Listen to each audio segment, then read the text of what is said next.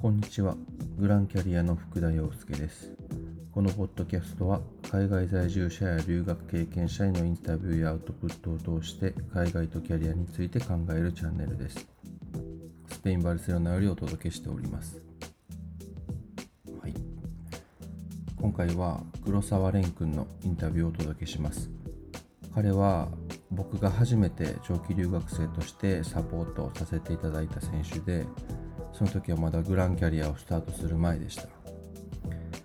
バルセロナではなかなか望むような結果が出せていなかったんですが、思い切って今シーズンマジョルカに場所を変えたことで見事にステップアップに成功されました。そんな黒沢蓮君のインタビューをお届けします。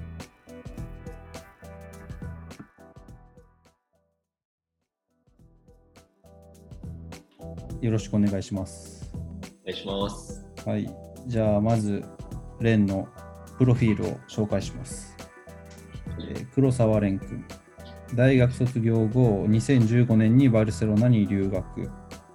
4シーズンカタルーニャ州リーグでプレー。で、今シーズンはバルセロナからマジョルカに渡り、スペイン4部リーグにステップアップされたフットボーラーです。アスリートの食事サポート事業を展開する株式会社オトモの一員としても活動されています。で、今は、はい。まず、まあ、シーズン終わっちゃったんで、はい。マジョルカからバルセロナに戻ってきてるとはい、そうですい。うことですね。はい。はいじゃあ、よろしくお願いします。お願いします。じゃあ、早速、ちょっと聞いていこうと思いますが、はい。1個目は、まあ、海外に出て、えー、と変わった価値観ですね。どんなことが変わりましたか、特別、すごい変わったなっていうふうに思うものは、あまりないんですけど、あんまりない。はい。えーでもちょっと考えると、うん。えースペイン人、こっち、まあ、僕はスペインにでしか生活したことないんで、スペイン人を見てとか生活をして感じた変化したことなんですけど、うん。こっちの人って、まあ、すごいシンプル、シンプルで幸せ、すごい幸せそうだなっていうのをうん。こっちに来てすごい感じました。なんか楽しく生きてるというか、うん。僕がこっちに来る前になんか聞いていたスペインのイメージとかだと、えーし失業率が高いとか、まあイコールあまりこう、例えば仕事をしていない人がいたりとか、なんかあんまりその国的に裕福でないっていうイメージがあったんですよね。で、こっち実際来てみて、うん生活してみると、なんかすごい人々が幸せそうだなっていうのを感じて、で、それを、まあ、月、月日が経っていくうちに、まあなんか、スペインってサッカーがすごいこう盛んだと思うんですけど、彼らはなんかサッカーとビールと、うん、家族と恋人と、えー、なんかそれだけみたいな、あと犬とみたいな。うん確かにそれだけで幸せみたいな。犬が、そうなんですよね。動物とか、うん、なんかそれだけですごい。であとカフェとみたいな。うんうんうんで、すごいなんか、まあ、人と人とが近くて、うん。なんかその中ですすごい最大限にこう、幸せを感じながら生きてるみたいな、なんか、で、なんか人生って結構シンプルなんだなっていうのを感じて、それまで来る前までは僕は日本しか知らなかったので、なんかそのよくいわゆる日本の、えーまあ、高校大学卒業して就職してっていうその流れみたいなのをもう自分もすごいなんていうんですかね持ってたんですけど、まあ、うん。そうじゃなきゃいけないのかなというか、ああまあ、まあ、なんていうんやろ大学卒業してサラリーマンやってみたいな。そうですね。まあ、選手やるにしても、まあ、プロでやるか、うん、プロになれなかったらその社会人とかやりながら働くみたいな。うんうんうん。まあでも結局そのなんか仕事がすごいなんでやっぱ人人生の大部分を占めるというか、あまあ、もちろんそうなんですけどうんうんうん。ただなんていうんですかそのこっちの人ってすごい、もちろん仕事もしてるんですけど、うんなんかそれが全てではないというか、やっぱそれ以上に大切なもの、一番大切なのは例えば家族だよねっていうのがみんなやっぱ当たり前に出てくるし、まあ、はっきりしてるよね、その辺の差は。い。なんかその、そういう意味でこっちに来たときに、なんかいろんな、この、しなんか種類の人生があるんだというか、なんかいろんな人がいて、うん。例えば、だいぶもう30過ぎてとか、40近いのに、学校に通ってたりとか、大学院に行ってたりとか、なるほど。いい意味で自由というか、うん。っていうのをすごい、なるほど。まあ、幸せの基準は全然違うよな、日本とはい。うん。っていうのをこっちに出て、まあ価値観というか、うん。あ、なんか、こういうのもあるんだみたいな。人生これでもまあいいんだというか、ど。ああ、全然知らんかった。こういう人たちもいるんだみたいな、うんうん。あとはその、まあ、ちょっとつながるというか、うんなんか、あまり人の目を気にしてない、こっちの人は。まあ、全然してないね。はい。その、周りからどう思われるとかは、もう、うんうん、いい意味であんま気にせずに、自分が本当幸せならそれでいいみたいな、まあ、良くも悪くもそう。なんか思えるっていうのはすごい、広がったというか、自分のうん。考えが広がったというか、価値観が変わったというか、ところではありました、こっち来て。はい。ああとなんか、海行った時うん。バルセロナでなんか海に行くこと行った時に、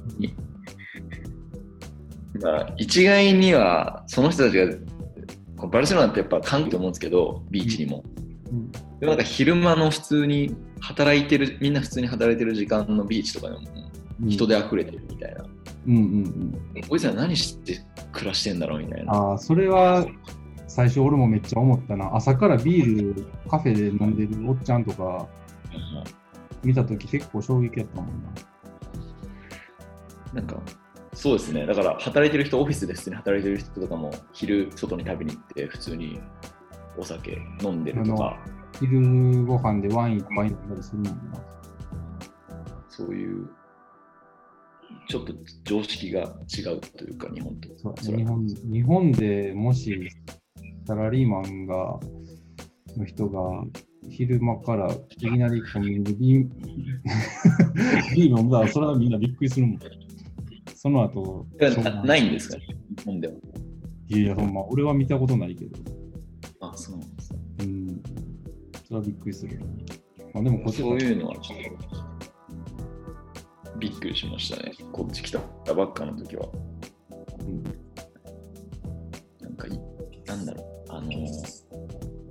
人が愉快というか。愉快、確かに愉快やな。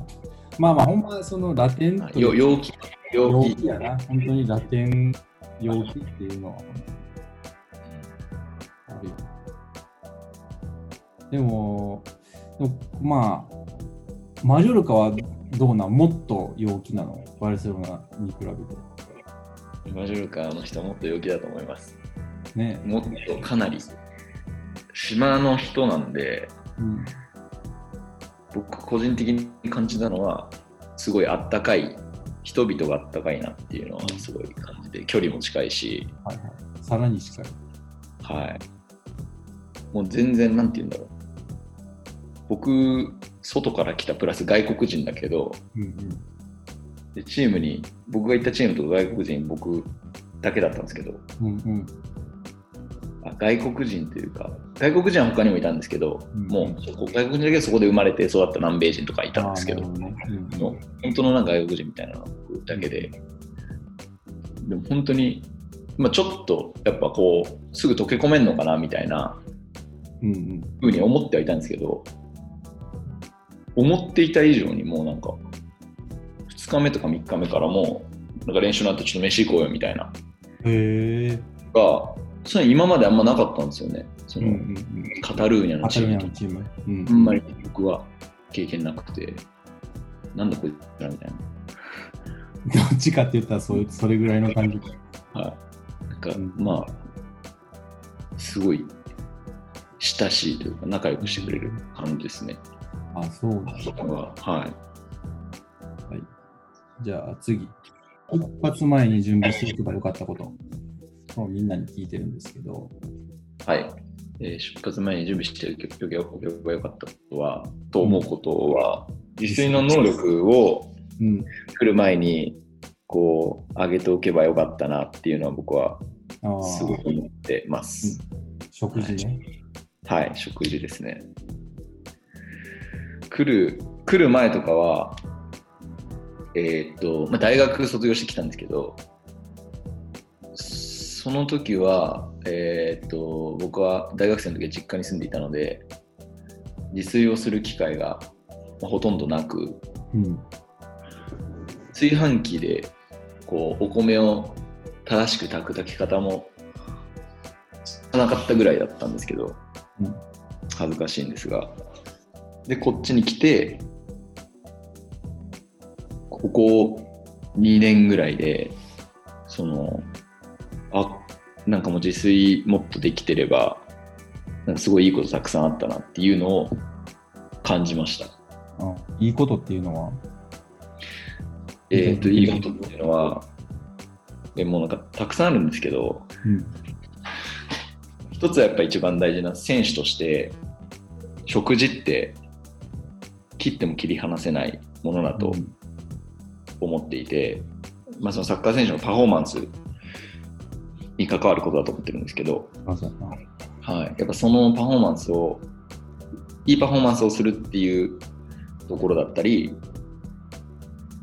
あとはその選手として長いキャリアで見て、こう自分が上に登っていきたいんだったら、その目標に対してすごいプラスに働く。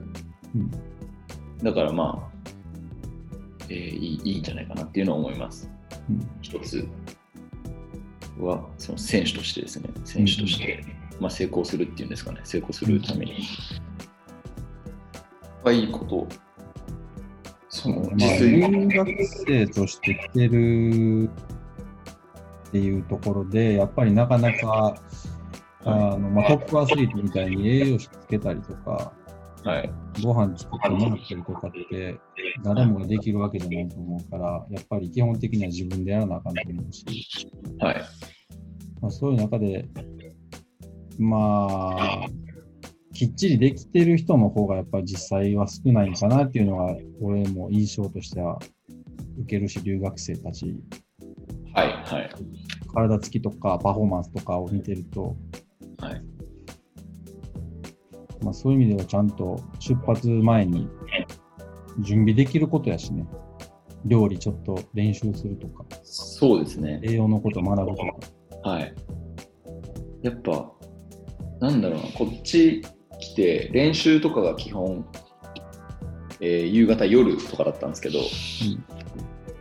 で、終わって帰ってきて、まあ、9時とか10時とか、結構そういうのは普通で、遅い時は11時、チチームが遠かったりすると11時に家着くとか、全然あるし、で、なんかそうなってくると、そこから料理をして、食べて、なんか体のケアとかして寝るってなると、うんすごい遅くなっちゃうんですよね。まあそうやね。はいでまあ、料理も慣れてないんでこう時間がやっぱりかかってたんですよね当時、まあ、30分。毎回料理してるね。そうですね。朝昼晩って知ってるとそれだけで食事作るだけで1日、まあ、2時間とか多分2時間半3時間とかうんうん。長かったらこう使っちゃうと思うんですけど今はなんですけどその料理をその毎回毎回作るんじゃなくて1週間に1回とか1週間に1回だけ料理えごめんなさい。1回1回で1週間分のそのメインの主食の料理を作ってしまって作りだめして。はい、それを保存してとかやると、なんか練習の後すぐ食べれたりとか、もう焼くだけにししておいて、お昼ももうなんかメインは作ってあるから、パスタのパスタのソースとかも例えば作っておいて、うん。パスタ茹でてそれなんかかけるだけとかにしておくと、すぐ食べれたりとか、なんかそういうことを覚えていくうちに、どんどんどんどんその時間を有効に使えるようになったしその分何料理の時間が減るから、うん。まあ、選手としてもいいもの食べれる栄養もあるもの食べれるし知識も増えれば。うん。でその、まあ、ゆ無駄ではないけど無駄にしてた時間をなんか他のことにも使えたりとか。うん。そういう部分ですごいプラスになりましたね。あとなんか単純に僕の考えなんですけど、うん。なんかご飯例えばこうなんかじゃあ牛肉食べますみたいな。うん。時にそのこの牛肉を自分の本当に好きななんですか焼き加減であめっちゃうまいって思いながら食べるのとなんか本当は柔らかめが好きなのになんか焼きすぎちゃってすごい硬いのをなんかあんまり美味しくないなって思いながら食べるのだと結果違ってくると思うんですよね。ああ、なるほどな。まあまあ、それは美味しく食べた方が絶対いいのに。絶対いいですよね。だからまあまあ、うん多分食べてるものは変わんないけど、うん。それはそう多分栄養素的にも変わんないけど、いやもしかしたらみたいな、もしかしたらなんか、さらに体にプラスになってる可能性があるんだなるほどな。メンタルなんですけど、まあ、メンタル、でも気持ち的な部分も、それはだってご飯食べ終わった後に、なあ、美味しかったって思えた方が、それは絶対いいし。いやそうなんです。でも本当にそれはすごい僕はなんかあると思ってて、実う際。ん。そういうのも自分で料理できるようになって、自分がなんだろう、前はすごいよく同じものを食べてたんですけど、レパートリーもないし、毎回味付け一緒になってまうっていう。知識ちゃうか。知識がなかったらね。で、なんかこう、あんまりこう楽しめ、食事も楽しめないし、それが料理できるようになって、食事、自分の好きなものをおいし美味しく料理できるようになって、なんかすごい美味しいなって思いながら、こう、幸せを感じながら食べる、食べれるようになると、うん多分生活も豊かになるというか、絶対変わると思う。なんかすごいいいプラスのその影響っていうのはすごいあると思う。絶対あると思う。はだって、料理あんまりできひんかって、それこそさっきも言ったけど、毎回同じ味になるって分かってる料理別に食べたいとあんま思わんし、い、そうですね。自分で。はで、それで、まあ、もう嫌やから外で食べようとかなって、い、はい、カロリー多くて、はい、はい。で太ってパフォーマンス落ちるみたいなんで、まあ、よくあるというか、で、ご飯適当になって、体でかくならへんかったりとか、はい、はい。怪我するとか、やっぱよくあるから、そうですね。怪我がやっぱり、なんていうんだろう、もったいない。そうやね。やっぱり海外でサッカーをする、まあどこでもそうなんですけど、特にいやまあでもこういう、まあ、留学生の場合、まあ、留学生にかけて話じゃないけど、せっかく海外ができて、そうですよね。お金と時間を投資してきて、怪我して、何もで何もできひんというかね、無駄に時間を過ごしてめっちゃもったいないし、はい。それを事前の準備で、食事で可能性を、怪我のリスクを減らせるんやったら、はい。絶対やっといた方がいいよね。はい。それはすごい思います。怪我は、変わったりどうしてもやっぱ知ってもうしょまあ、料理がだいぶできるようになってきてから、怪我が減ったりとか、はい。体の状態が変わったりっていうのもやっぱあった。ありました。僕は筋肉がなんか自分の感覚的にすごい硬い、すごく硬くなってしまう。で、なんか、その硬さがなかなか取れないっていうのはずーっと思ってたんですけど、すぐにはその変化はないんですけど、やっぱりその1シーズンとか2シーズンを通して自分の体に合ったものを食べれるようになってから、少しずつその筋肉が僕は柔らかくなったっていうのはすごい感じて、なおかつ、まあ、筋肉系の怪我うんは減りました。あ減ったね。はい。じゃあ、続いては、あとまた一個あるんですよ。何どうした？と一個ありました。思い出したはい。ちょこれであれ編集してつなげてほしいんですけど。はい。というわけで、えーちょっと長くなってしまったので、要望通り編集して2回に分けてお届けしたいと思います。ご視聴ありがとうございました。それではまた。